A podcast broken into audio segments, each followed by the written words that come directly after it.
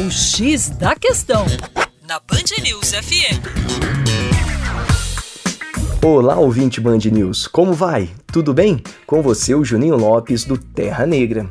E olha só, em anos de crise econômica mundial, percebemos o crescimento do nacionalismo na América e na Europa. Muita gente já se atentou para esta situação. E você, sabe por que o nacionalismo tem crescido tanto? Não? Então vamos entender esta questão com Terra Negra.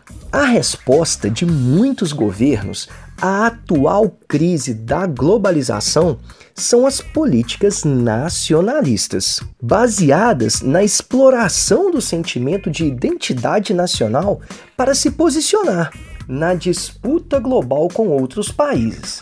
Vamos entender isso melhor. Os partidos de extrema direita ganham força e isso é bastante perceptível no continente europeu. A plataforma destes partidos de extrema direita privilegia, primeiro, a soberania sobre a economia. Pois veja bem, se a crise econômica foi mundial, pela conexão existente entre as economias, nada mais interessante no entendimento destes partidos de extrema direita do que uma desconexão com o mundo. Por isso, a soberania sobre a economia.